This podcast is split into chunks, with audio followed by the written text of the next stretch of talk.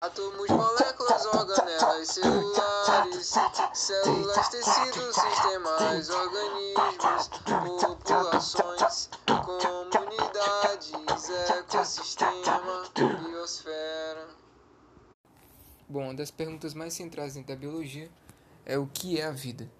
Para o zoólogo alemão Ernest Mayr, é impossível definir o que é a vida porque não existe uma substância chamada vida. Ou seja, uma coisa que é delimitada assim e a gente diga, isso aqui é a vida. Então, o, a, o pensamento agora, para tentar pelo menos chegar perto dessa resposta, é definir vida pelos atributos inerentes aos seres que têm vida. Então, quando ele faz isso, definir o que é vida pelos atributos, ele entra num campo propício, é, em que há possibilidade de erro. Porque uma vez que ele pega 11 atributos, que eu vou já falar, e diz que isso aqui é vida, né? 11 atributos são característicos da vida, a gente fica numa dúvida e num possível erro.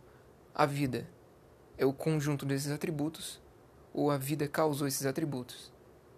Se eu reunir esses atributos, então magicamente surge a vida ou a vida causou esses atributos? Então é uma uma é um pensamento interessante. É uma via de mão única, né? ou tem ida e volta, são sinônimos um do outro.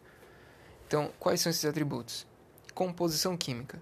Então, todos os seres vivos têm essa composição química, que seja carbono, é, hidrogênio, hum, é o CHOMPS, né?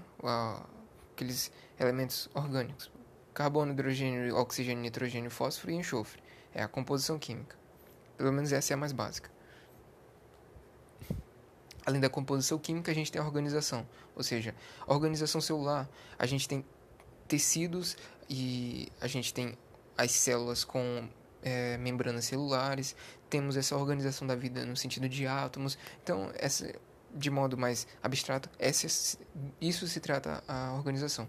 Metabolismo, que é basicamente a quebra e a construção de moléculas orgânicas, ou seja, anabolismo, construção, catabolismo, quebra e a gente tem reação em movimento. Reação em movimento é a capacidade de reagir a estímulos que, tão, que são externos ao, indivíduo, ou seja, é, e esse, essa reação, né, ela geralmente é com movimento, com exceção de algumas bactérias.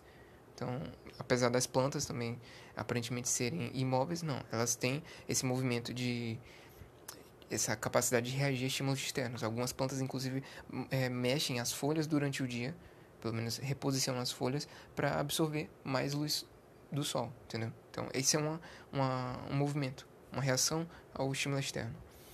Outra coisa interessante é o crescimento e reprodução, e aí a gente tem a, o aumento do tamanho da célula. Isso é um, uma coisa diferente e que caracteriza o crescimento. A reprodução pode ser sexuada, assexuada, né? Hereditariedade, a passagem da informação genética contida no código genético para o outro, para o próximo indivíduo.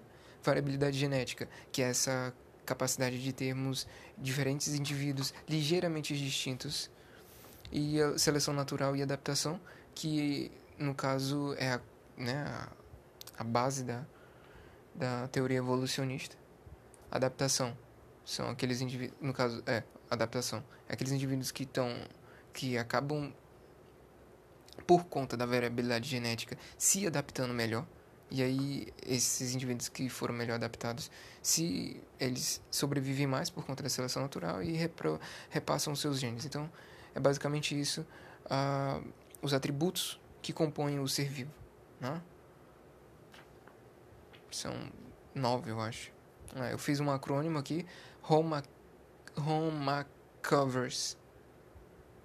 H-O-M-M-A-C-C-V-R-S. É isso.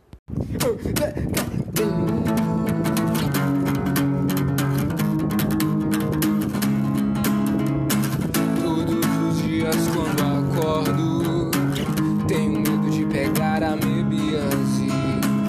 Entrar moeba estolítica, cistos que se rompem no intestino delgado lesões intestinais, pulmão e regiões cerebrais. Cocô com sangue é um sinal que você vai parte dessa pra melhor.